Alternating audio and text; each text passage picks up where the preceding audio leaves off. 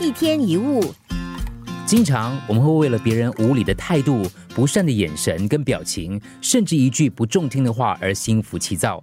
这是因为我们都太敏感了，总认为别人的话是针对自己，总以为每件事都跟自己有关。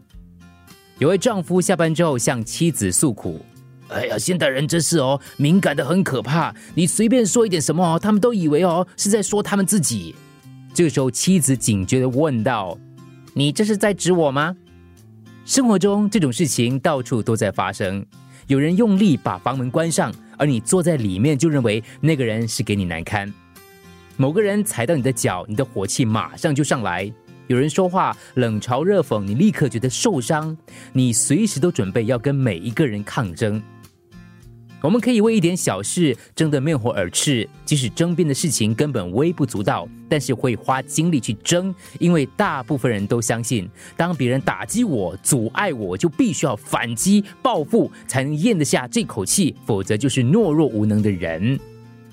其实，这个意念的源头就是自卑。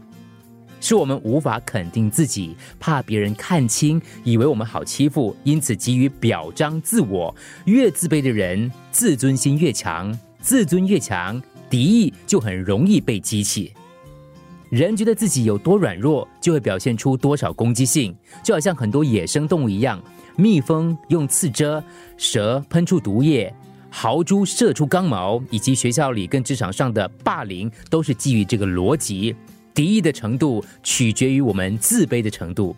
你想过吗？当你有一番成就时，你是多么的和蔼可亲、大而化之；而当挫折失败的时候，你又变得很容易生气、吹毛求疵。当你失意，自尊就降低，一个眼神、一句不中听的话，你都无法忍受。记得，你要先看到自己的价值，才能够克服敌意的真正来源。自卑克服了多少？敌意就会相对减少了多少？一天一物。